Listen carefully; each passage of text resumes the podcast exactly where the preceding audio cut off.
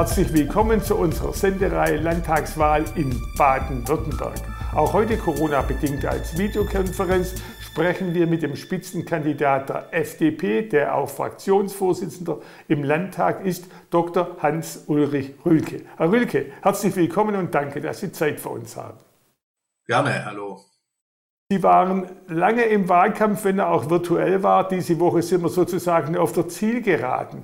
Was ist Ihnen aufgefallen? Was bewegt die Wähler im Ländle? Außer Corona natürlich. Naja, die Wähler im Ländle bewegt hauptsächlich Corona, das ist völlig klar.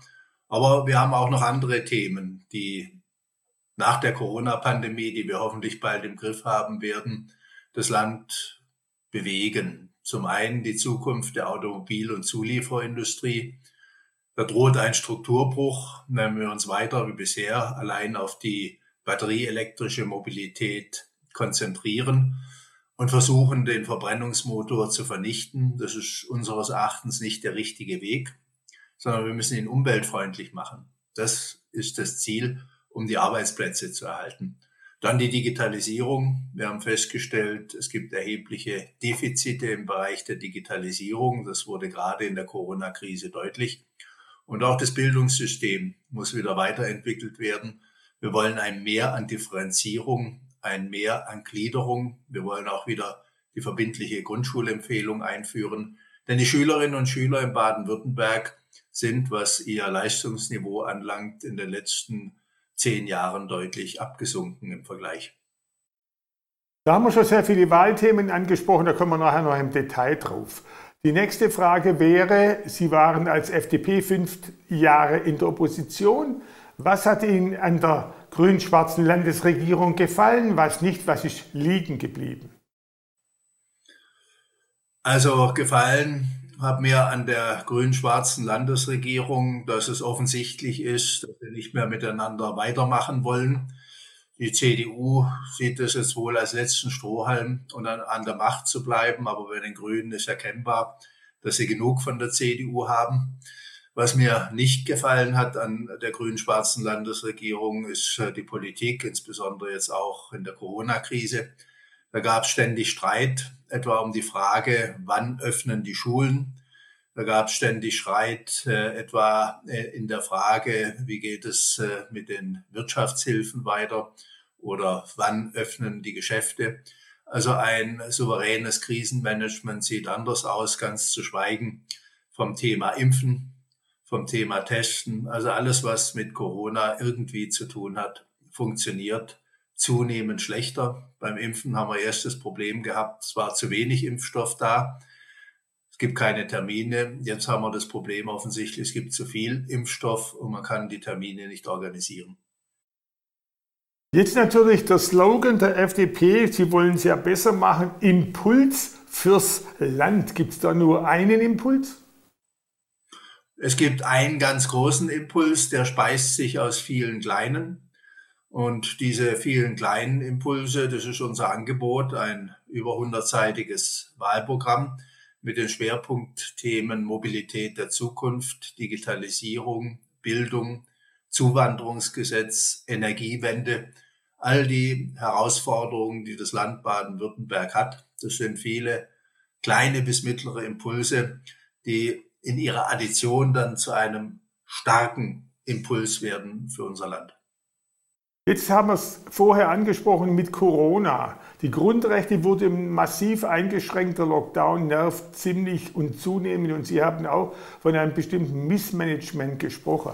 Warum war die Stimme der FDP als liberale Partei für Freiheit und sonstige Grundrechte nicht lauter und deutlicher zu vernehmen? Am Anfang schienen Sie auch loyal den ersten Lockdown mitgemacht zu haben.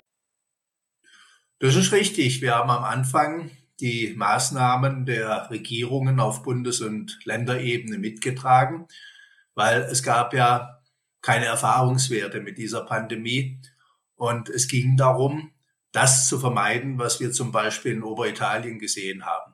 Szenen von übervollen Krankenhäusern, wo am Ende dann die Ärzte zur sogenannten Triage gezwungen werden, also zu entscheiden, wer wird noch behandelt und wen begleiten wir beim Sterben. Und viele Fachleute haben uns gesagt, die Italiener sind nur zwei, drei Wochen voraus. Diese Szenen wird es auch bei uns geben. Und da war Handeln notwendig, da war Handeln gefordert, das haben wir mitgetragen. Aber es hat sich relativ rasch gezeigt, dass Gottlob diese Situation bei uns nicht eintreten würde. Und deshalb haben wir relativ rasch gefordert, die Maßnahmen müssen jetzt abgewogen werden. Sie müssen vor allem auch im Parlament diskutiert werden. Und in der Abwägung zwischen Gesundheitsschutz und den sozialen und ökonomischen Kosten dieser Politik müssen dann Entscheidungen gefällt werden. Im Jahr 2020, da haben Sie recht, war die Stimme der FDP da nicht sehr vernehmlich, weil eine sehr große Mehrheit der Bevölkerung die Maßnahmen der Regierung unterstützt hat, sozusagen den starken Staat wollte. Aber jetzt 2021 merken wir, dass die Zahl der Menschen wächst, die sagt, uns leuchtet die Corona-Politik der Regierung nicht mehr ein. Das ist alles Missmanagement und vor allem, wir brauchen eine Perspektive, um wieder in die Öffnung unserer Gesellschaft und Wirtschaft zu kommen. Und das Angebot macht die FDP.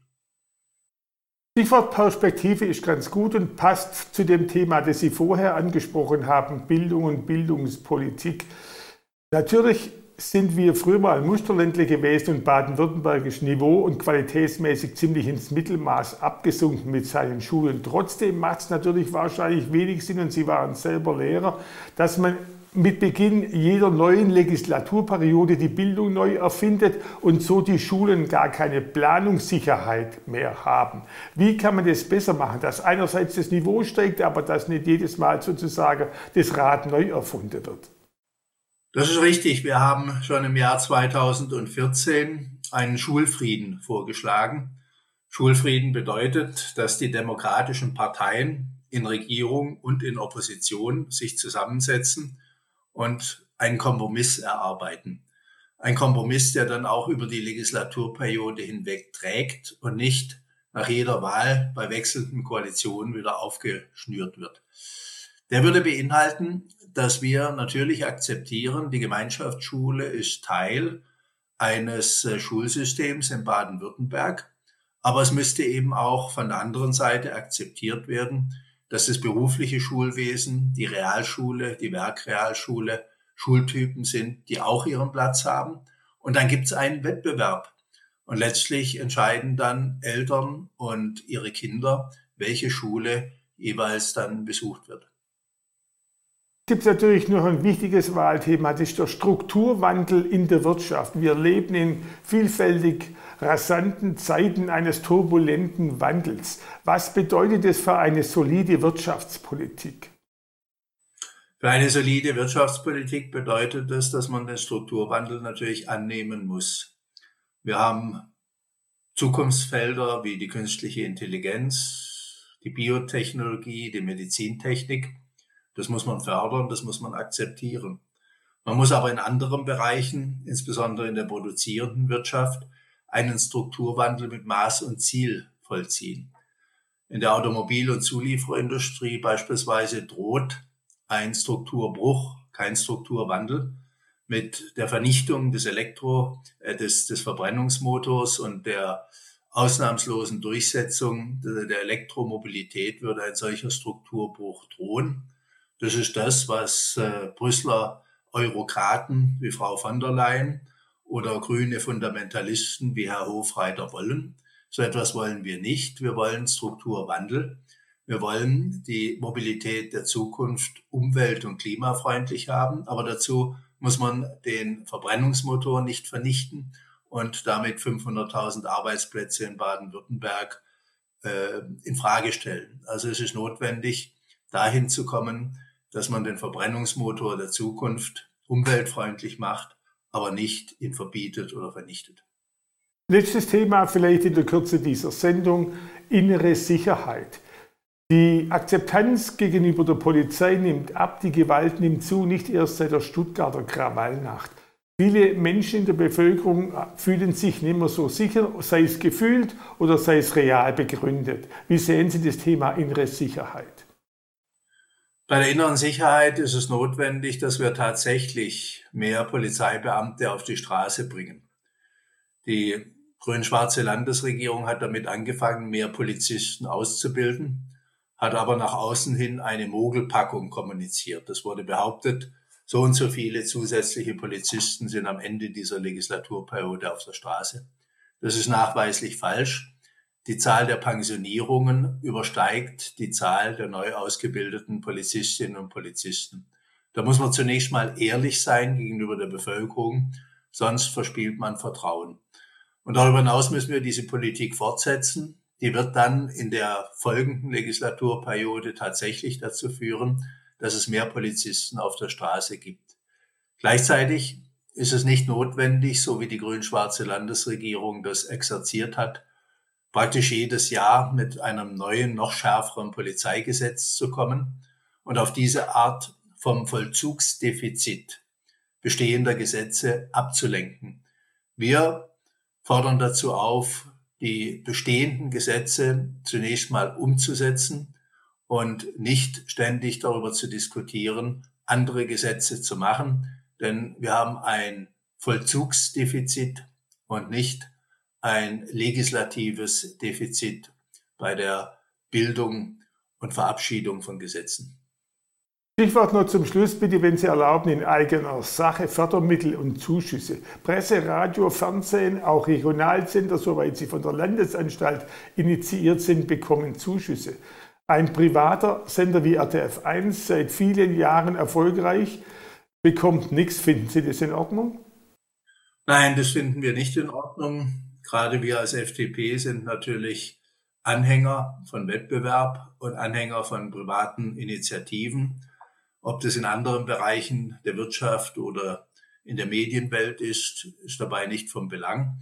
Und deshalb plädieren wir dafür, dass wir alle an diesem Markt äh, Teilnehmenden gleichstellen.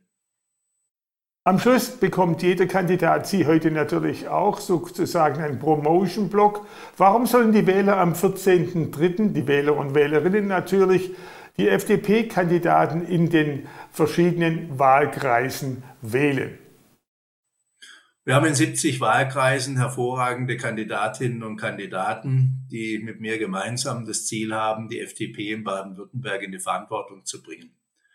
Ein Regierungswechsel in Baden-Württemberg ist nur mit der FDP möglich, vermutlich im Wege einer Dreierkoalition, ob jetzt äh, schwarz, rot, gelb oder grün, rot, gelb. Wechsel gibt's nur mit der FDP. Die FDP will einen Impuls in unser Land bringen, wir wollen dafür sorgen, dass Arbeitsplätze in der Automobil- und Zulieferindustrie erhalten bleiben. Die Technologie soll aber umweltfreundlich werden. Wir wollen eine bessere Bildungspolitik mit mehr Wettbewerb und einer Konzentration auf die berufliche Bildung. Und wir wollen die Digitalisierung in diesem Land voranbringen. Dieses Bündel an Impulsen gibt es nur mit der FDP.